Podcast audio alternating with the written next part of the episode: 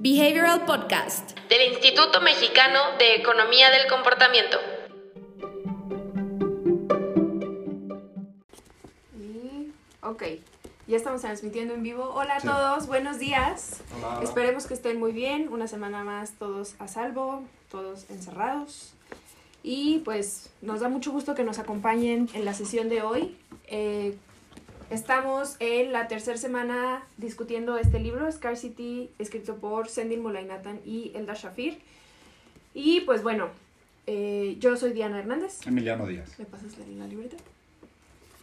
Y el día de hoy vamos a estar hablando sobre otro factor que nos lleva a caer en la trampa de la escasez. Ya hablaremos de la trampa en escasez en específico la próxima semana, pero eh, como les había dicho un poquito la semana pasada, estamos repasando cada uno de estos factores de la atención limitada, de la visión de túnel y los temas que hoy vamos a repasar, pues también como que abonan a esa idea de cómo, pues como que nos vamos tropezando y tropezando hasta caer en la trampa de la escasez, que pues bueno, ya lo hablaremos un poco más la siguiente semana. Y pues bueno, Hablamos también sobre los trade-offs eh, y eh, cómo es que hacer estos trade-offs nos lleva justamente a tomar decisiones que no tomaríamos bajo otro contexto. Y pues... Aquí, digamos, una cosa, por ejemplo, muy importante para mencionar. Si estuvieron siguiendo nuestras redes, por ahí se dieron cuenta que por ayer o antier sacamos un tweet de eh, Kasunstein.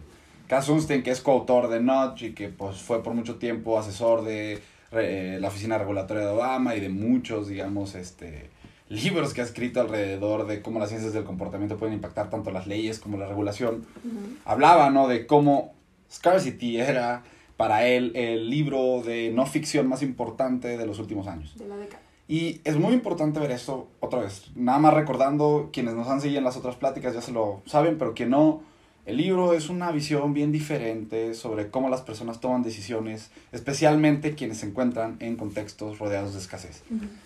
Es un libro muy importante para quien trabaja en desarrollo económico, es un libro muy importante para quien trabaja en diseño de política pública, es un libro muy importante para quien trabaja en finanzas también. Es decir, todas aquellas personas que trabajen con decisiones no solamente financieras, decisiones en general de personas que se encuentren en contextos de escasez, el libro les va a dar, como habíamos dicho ya antes, una visión muy empática de los procesos cognitivos que son afectados por este mismo entorno de escasez. Acuérdense, la idea y lamentablemente el concepto de escasez y no escasez se presta para pues hablar de cosas que no tienen que ver con esto, es decir, no estamos hablando de ninguna atracción de ni nada. La escasez tiene un efecto bueno, más bien, la escasez tiene un efecto limitante sobre los procesos cognitivos de la persona. Y esa limitante sobre los procesos cognitivos de la persona implica que, pues, aquellas personas que se encuentran bajo contextos de escasez tienen que tomar decisiones eh, que, además de tener que hacer la computación tradicional de la decisión, pues tiene un velo, ¿no? Acuérdense que habíamos hablado de que la escasez era como una especie de velo que limitaba nuestras capacidades cognitivas, ¿no? Entonces, para quienes estén en esa situación, el libro les va a ayudar a entender el grado extra de por qué las personas en ocasiones no van a responder a optimizaciones, por qué no van a responder, digamos, a, la, a los estímulos tradicionales que nos diría el proceso de decisión normal, ¿no? Entonces, acuérdense, es una visión muy empática de esto. Hoy justamente vamos a estar hablando de los efectos que estos limitantes cognitivos tienen sobre cómo percibimos nosotros el mundo que está a nuestro alrededor, ¿no? Exactamente. Y pues justo ya hemos hablado sobre percepción en otras ocasiones, eh, por ejemplo en el libro, con el libro Alchemy, escrito por Rory Sutherland, pero esa percepción iba un poco más orientada hacia percepción de valor de un producto o un servicio o una estrategia. Eh, y ahorita este no va a ser el caso. Ahorita vamos a hablar sobre la percepción eh, del dinero o de nuestras decisiones a futuro. Se conecta un poquito más con lo que revisamos leyendo Dollars and Cents de Dan Ariely, que la percepción que aborda, por ejemplo, Rory Sutherland. Y pues justamente vamos a empezar con eh, el término borrowing. Este término lo abordan los autores en la lectura de este libro. ¿Y a qué se refiere borrowing? Es eh, em, creo que es una verdad no muy explorada sobre la escasez o es un término que muchas veces cuando nosotros pensamos en personas eh, con escasez, acuérdense que las personas con escasez puede ser de tiempo, de dinero, de recursos, de lo que sea. Eh, entonces, cuando nosotros pensamos en las personas en escasez, no nos detenemos a pensar en que hacen estos préstamos a futuro de ellos mismos, de, ok, bueno, ¿qué es lo que me va a aliviar la escasez que tengo ahorita? Aunque me cueste más en el futuro, aunque eh, después me salga más caro, o ah, después veo cómo lo resuelvo, pero ahorita estoy sintiendo esta escasez inmediata, entonces tengo que encontrar la forma de solucionarlo igual inmediato, entonces ahí empieza el término borrowing y de cómo empezamos a, digamos, manejar el dinero de forma diferente a cómo lo haríamos si no estuviéramos en un contexto de escasez. Ahora, eso es muy importante porque ese proceso de borrowing lo hacemos todos. O sea, lo hacemos una persona que está en escasez o una persona que no está en escasez. Es decir, es simplemente el concepto de ver el dinero en distintos momentos del tiempo y tomar decisiones atemporales de esto, ¿no? Ahora, lo interesante que nos plantea el concepto de escasez, ¿no? Es que dentro de esta idea de borrowing, esta, esta prestación que nos hacemos a lo largo del tiempo, la escasez empieza a cambiar los pesos que le damos al dinero a lo largo del tiempo. Evidentemente la escasez es un elemento que sucede de manera inmediata, ¿no? Entonces, ¿qué es lo que pasa? Una persona que tiene escasez de tiempo, dinero, lo que sea, busca aliviar esa escasez en el presente, no en el futuro, ¿no? Entonces, este, esta razón, digamos, o este peso con, la que, con el que las personas fácilmente descuentan dinero en el futuro y lo traen al presente, se ve modificada cuando hablamos de escasez. ¿Qué significa esto? Que las personas que se encuentran en escasez son mucho más propensas a descontar dinero y a tomar entonces, digamos, decisiones que desde la óptica financiera y considerando el descuento en el tiempo serían malas, pero que para ellos, por su condición de escasez, hace sentido en ese momento y pues terminan descontando el dinero y tomando lo que otra persona consideraría tal vez como una decisión no óptima. Irracional, ¿no? Exactamente, pensemos el caso de los préstamos eh, de, de usureros, ¿no? Al final del día son decisiones que monetariamente y económicamente no tiene sentido para una persona. Pero ¿qué es lo que pasa? Esta persona en ese momento está descontando el dinero, está descontando esos pagos a futuro y entonces pues que lo que pasa es mucho más propenso a tomar y a ver como positivo tal vez un, pues un deal que sería muy malo tomar. Exactamente, y justamente eh, la lectura de esta semana, que recuerden que leemos aproximadamente ocho páginas al día, eh, empieza abordando el caso de una persona que se llama Sandra y de cómo empieza su vida a, eh, pues desde que estaba muy bien hasta que surgió una necesidad porque a su esposo lo despiden, su esposo era chef y lo despiden y entonces Sandra empieza a eh, encontrar la forma de saber de dónde va a encontrar el dinero para poder llegar al final del mes, a pagar las cuentas, a pagar los préstamos. Entonces se va metiendo en préstamos que ella sabe que son no tan buen deal, porque ese es otro aspecto. Las personas pueden saber que al acceder a estos préstamos no están accediendo al trato más justo o al trato más barato, pero es la única forma que tienen estas personas de aliviar la escasez. Entonces, ¿qué es lo que hacen? Ok, bueno, tomo el préstamo y después me preocupo sobre cómo lo pago y pues empieza a hacerse esa bola de nieve en la que pagas puros intereses del préstamo y no le abonas a reducir la deuda. Sí, es un poquito como el, el, saben, ven así como sabiendo que está mal, pero pues lo tienen, lo tenemos que hacer, Es un poquito como tomando, tapándonos los ojos, pero lo hacemos. Entonces, sí, es muy importante entender esto porque otra vez, no todas esas decisiones malas van a venir porque la persona no sepa eh, cuantificar el dinero, no sepa manejar el dinero. Es decir, acuérdense, la escasez es como esta, este velo que al final del día, pues la persona puede tener ciertos objetivos a futuro, puede tener ciertas eh, valoraciones del dinero en el tiempo y pues en el momento en el que es golpeado por esta escasez, esto o todo esto se muere, ¿no? Creo que podemos ahí justamente contar del caso de los emprendedores, ¿no? Exacto. Hace poquito, bueno, hace ya tiempo, tuvimos un estudio donde trabajamos, por ejemplo, con cerca de 120 emprendedores en México, Perú, en Colombia también, ¿no? Y estas personas al final del día, eh, pues eran expuestas a situaciones en donde tenían que valorar y decidir la forma en la que recibirían ciertos pagos por proyectos que estaban haciendo. Ahora, esto era bien interesante porque logramos capturar de cierta manera los niveles de escasez de las personas para determinar cuatro niveles, ¿no? Aquellas que estaban completamente en escasez, que eran las empresas, por ejemplo, que no tenían, digamos, el suficiente eh, capital y recurso, ¿no? Para poder sobrevivir en este tiempo, ¿no? En menos de un mes. Luego teníamos la escasez moderada, escasez un poquito más alta. Y, perdón, eh, era escasez total, escasez eh, moderada, mínima escasez y, nula escasez, ¿no?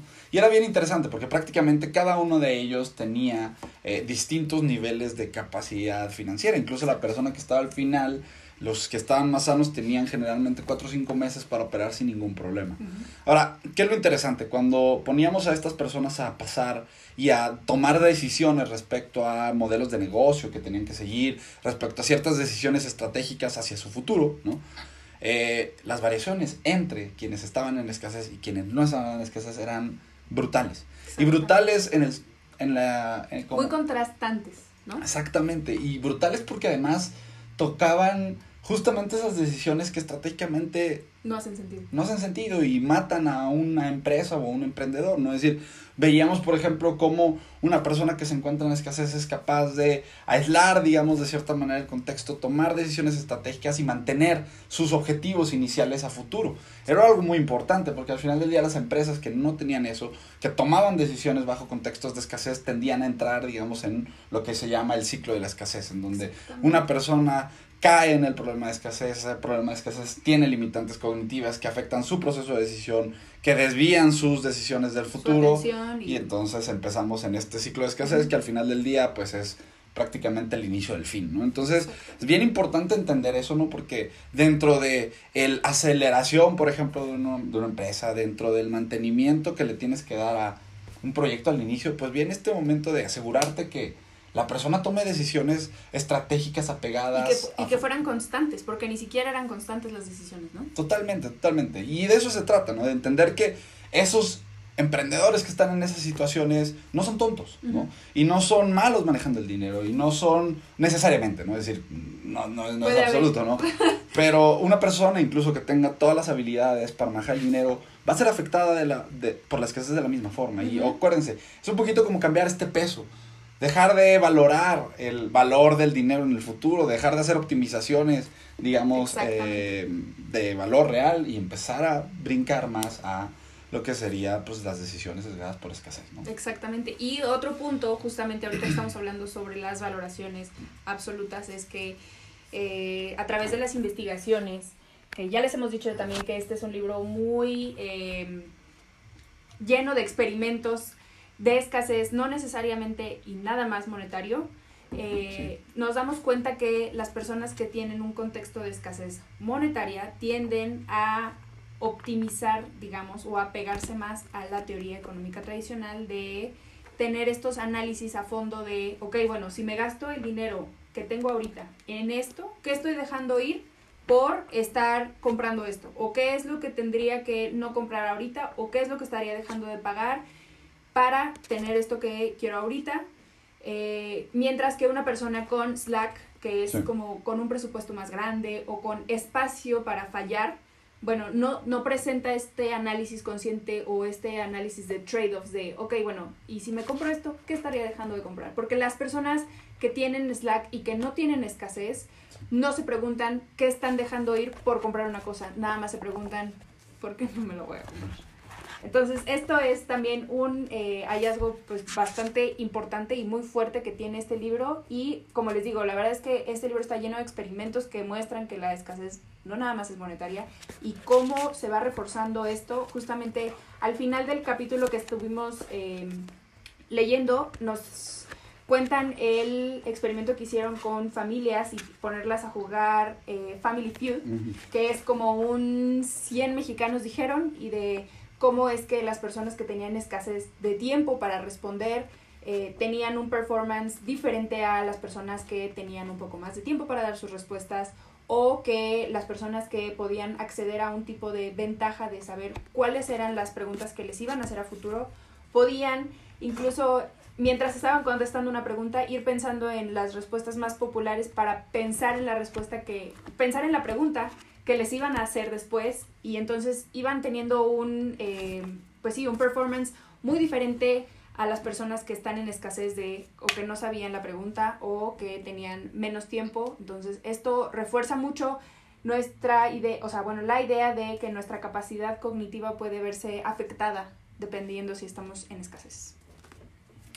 Y pues bueno, justamente como les decíamos al, al principio de esta lectura, Estamos repasando cada semana casi un factor que nos lleva hacia la trampa de escasez. Ya habíamos hablado de que si tenemos atención limitada vamos a tener visión de túnel y nos vamos a encontrar tomando prestado de nuestro yo en el futuro y de ahí se conecta otro em, concepto muy importante que es el descuento hiperbólico de cómo tendemos a eh, estimar que en el futuro, bueno, es, se refiere más hacia la estimación que tiene irregular del dinero, como el experimento que nos hablaba Emiliano, pero eh, también se conecta con esta estimación de que en el futuro, pues ya sabremos qué hacer. En el futuro o vamos a ya tener dinero, o ya estamos ahorrando, o ya habremos pagado la deuda, pero eso en el futuro. Y ahorita, la escasez que tenemos ahorita tiene que ser aliviada ahorita y al precio literal que sea, ¿no?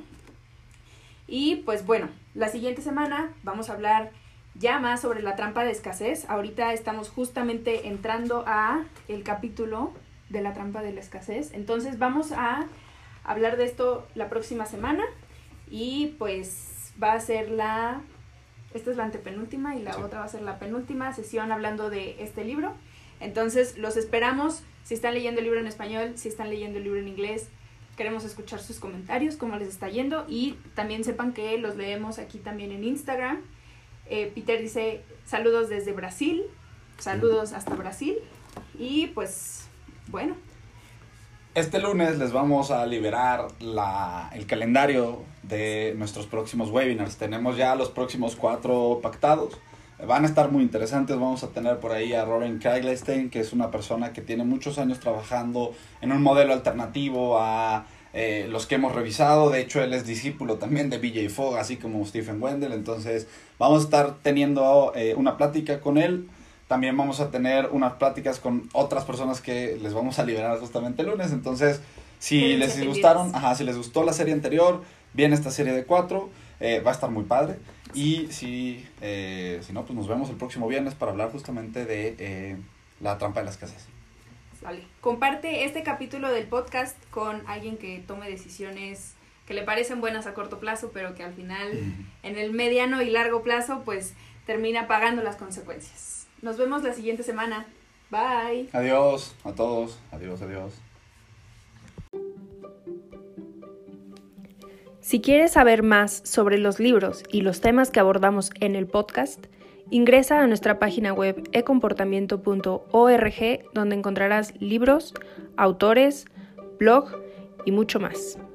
Encuéntranos en LinkedIn, YouTube y Facebook como Instituto Mexicano de Economía del Comportamiento, en Instagram como imec.mx o en Twitter como ecomportamiento. No te pierdas las transmisiones semanales todos los viernes a las 10 a.m. hora Ciudad de México.